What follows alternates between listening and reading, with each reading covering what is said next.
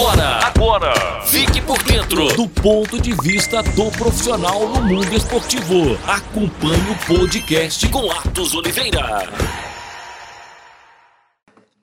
Olá, seja muito bem-vindo ao podcast com Atos Oliveira. Dessa vez, entrevistando o especialista em fisioterapeuta esportivo, José Bassan.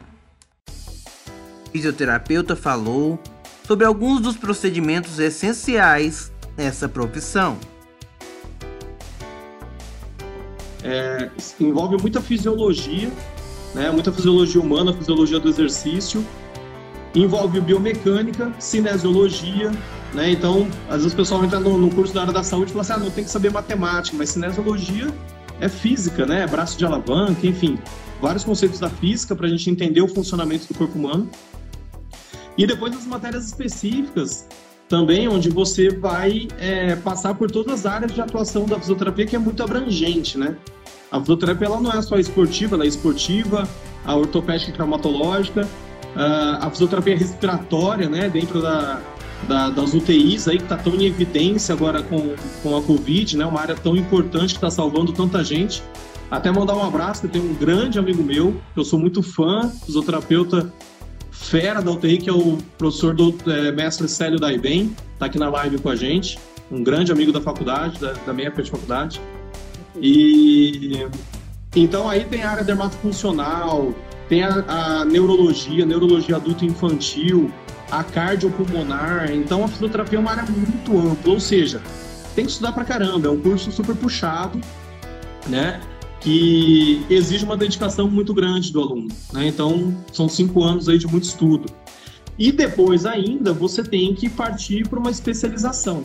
Né? Então, por exemplo, eu, eu sou coordenador da pós-graduação da Faculdades Integradas de Bauru, aqui do, da, da pós-graduação de ortopedia esportiva. Mas tem pós-graduação em, em pneumologia, em cardiopulmonar, em dermatofuncional, aí você vai aprofundar dentro dessa área. Então, esse esse é o mecanismo para você se tornar um fisioterapeuta, né? O profissional também falou sobre como é o trabalho nas diferentes áreas esportivas. É, o, o importante também do fisioterapeuta do esporte não é que ele tem que saber praticar o esporte com o qual ele trabalha, mas ele tem que saber as regras do esporte, isso é muito importante e no esporte coletivo, por exemplo, o posicionamento de cada atleta, que cada atleta é responsável por fazer dentro do seu esporte. Por quê? Porque as lesões elas se diferem não só de um esporte para o outro, mas também de uma posição de jogo para outra. Né? Então, por exemplo, é, eu já trabalhei com, profissionalmente né, com futebol profissional do Esporte Clube Noroeste, aqui de Bauru. Trabalhei com vôlei feminino e agora com basquete masculino além do, dos atletas que nos procuram na clínica, que correm maratona, que jogam tênis, né, que fazem lutas artes marciais e tal. Tem atleta ciclista, né? Hoje o ciclismo está bastante em evidência, tanto mountain quanto o speed. É, então esses atletas nos procuram também. E aí você tem que entender qual é a demanda daquele esporte para aquele atleta. Né? Se, é um, se é um esporte de contato, você tem uma demanda específica. Se é um esporte que exige impulsão, se é um esporte que exige muita potência, aceleração, desaceleração, mudança de, de, de direção, é outra necessidade. Então, por exemplo, é, o tenista, né? Aqui em Bauru a gente tem muitos tenistas, né? Tem clubes tradicionais aqui que, que o pessoal joga tênis. E os tenistas, eles têm uma demanda muito grande de tornozelo e ombro, por exemplo, e quadril. E aí você vê, pô, tornozelo, quadril e ombro, quer dizer, são três segmentos distintos do mesmo esporte? Sim. Por quê? Porque o corpo humano interage dessa maneira, né? Ele tem é, um sistema de cadeia cinética que para você reabilitar um ombro, às vezes você tem que fortalecer um membro inferior, né? Isso é muito comum. É, por exemplo, no saque do, do tenista, 65% da força do saque vem dos membros inferiores, não dos membros superiores. Então, se o cara tem um déficit de força das pernas, ele vai ter um, uma sobrecarga no ombro. É esse tipo de entendimento que a gente tem que ter dentro de cada esporte. No basquete, o basquete é um esporte de contato pra caramba, né? A gente tá vendo na NBA aqui, na, na fase final dos playoffs, os times perdendo muito jogador, porque é muito contato, é um esporte muito físico, de desaceleração e aceleração e mudança de direção a, a, o tempo todo, então você tem que preparar o seu atleta para isso. E aí, Atos, dentro da, da, da, fisioterapia esportiva, a gente tem um grande parceiro. Além de toda a comissão técnica, tem um cara que, assim, que é nosso brother, assim, que é o preparador físico, o profissional de educação física. Que, aliás, eu tive a sorte de trabalhar com grandes profissionais. Tem um que está aqui também na nossa live prestigiando, que é o Ricardo Oliboni, ele é preparador físico da seleção de vôlei feminino da República Dominicana, atual quinta do mundo no, na última BNL. Né? Eu trabalhei com ele aqui no SESI Vôlei Bauru, junto com o Marcos Kiviek, que é técnico lá do Dominicano, com o Fabiano. Enfim, e quando você trabalha com um profissional educador físico, preparador físico gabaritado, isso facilita a minha vida. Porque eu dependo dele para fazer prevenção, eu dependo dele para fazer transição do atleta na volta de uma lesão, eu dependo dele para preparar e deixar o meu atleta pronto para minimizar o risco de lesão desse atleta. Né? Então, já trabalhei com preparador físico ruim também. E aí temos dois mundos. O melhor mundo para o fisioterapeuta é o bom profissional de educação física junto. O pior mundo para o fisioterapeuta é o preparador físico ruim junto. José também fala sobre técnicas importantes na área da fisioterapia esportiva. Eles falam assim, Professor, o que eu tenho que fazer? Eu falo, primeira coisa, faz uma formação de terapia manual. A osteopatia é uma terapia manual.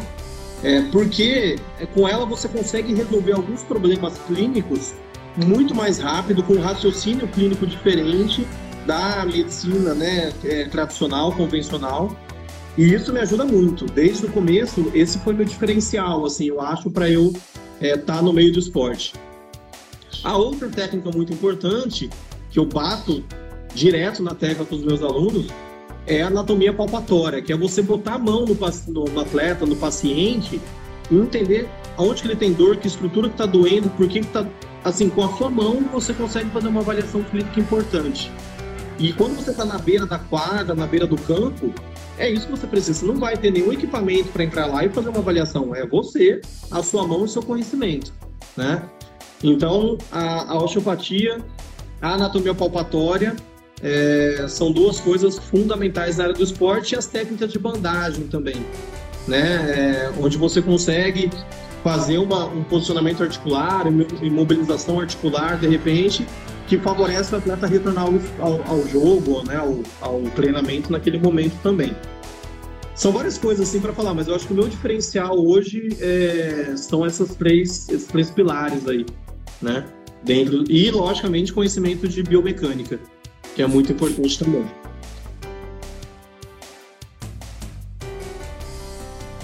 José Bassan também falou sobre como está sendo a evolução dos trabalhos para evitar problemas mais sérios dentro do esporte. É, essa do Ericsson, por exemplo, uma coisa que, que, que, a gente discutiu muito, eu sou membro também da Sociedade Nacional de Fisioterapia Esportiva, né, que é a SONAP, que é a sociedade que rege né, os fisioterapeutas do esporte no Brasil. E o que se discutiu muito nesse episódio foi assim, o quanto estamos preparados para isso. Né? O quanto a equipe que está ali na beira do campo está preparada para fazer um atendimento desse nível, né? Quando dá uma, um problema é, de um risco de vida desse, desse, desse porte. E aí a gente vê que, que a gente não está preparado, né? A gente torce para que isso nunca aconteça, assim. E como que a gente tenta minimizar isso? De novo, com as avaliações de pré-temporada, né? Então os atletas passam por avaliações cardiológicas na pré-temporada. Obviamente, se alguma coisa é identificada, ele já vai para o tratamento, para uma avaliação né, com, com, com um cardiologista. Mas tem coisas, Atos, que é, que a gente só vai saber quando acontecer, cara. É, por exemplo, aquela história, né? Tem cara que infarta, acabou de sair do cardiologista e infarta na porta da clínica. E o cardiologista falou: não, você não tem nada, você tá ótimo, tá tudo bem, teu coração tá maravilhoso. O cara infarta um minuto depois. Então tem coisas que são, são complicadas a gente conseguir prevenir, mas como é que a gente tenta cercar isso? Primeiro, fazendo todas as avaliações adequadas, por exemplo, é, nessa época da pandemia, obviamente, a gente teve atletas né, que contraíram o, o Covid e quando eles estavam aptos a retornar, eles passavam primeiro por uma avaliação cardiológica, exame de ecocardiograma, é, e ultrassom do coração para ver se estava tudo ok, porque essa doença é muito traiçoeira nesse sentido, é, para que fosse liberado o retorno dele ao esporte.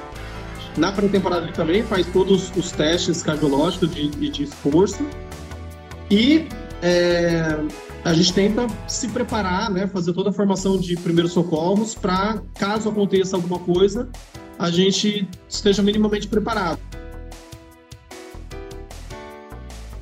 José Bassan também falou sobre grandes profissionais do vôlei e do futebol com quem teve contato durante o seu tempo de profissão. Umas é, referências assim no esporte nacional e mundial.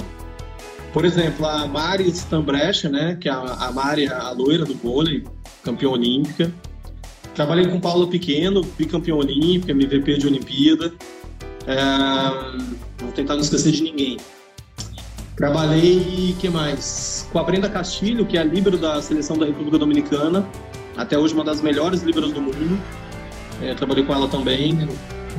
Um, trabalhei com a Iona Palácio, que é uma cubana, que foi a melhor do Grand Prix 2012, vôlei feminino também. Reabilitei um posterior do joelho dela, foi, se tornou uma amiga também. Um, depois, agora mais recentemente, nos meus últimos tempos do vôlei, com a Tiffany, né, que é a primeira atleta transgênero né, do, do, do, do vôlei aí, trabalhei com ela também, uma pessoa que eu respeito demais, tenho admiração pela história dela, torço muito por ela. Vamos lá. Nossa, trabalhei com muita gente boa, cara, muita gente de referência. Tem a Angélica, que joga ainda no Praia Clube, uma atleta assim dedicadíssima, uma pessoa bacana, uma atleta muito dedicada, que é uma amiga pessoal hoje também.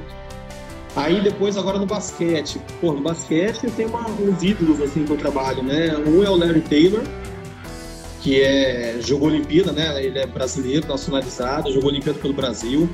É um cara também que é, nunca teve lesão de nada e na, eu entrei no vôlei na primeira lesão que ele teve de joelho, uma lesão mais grave.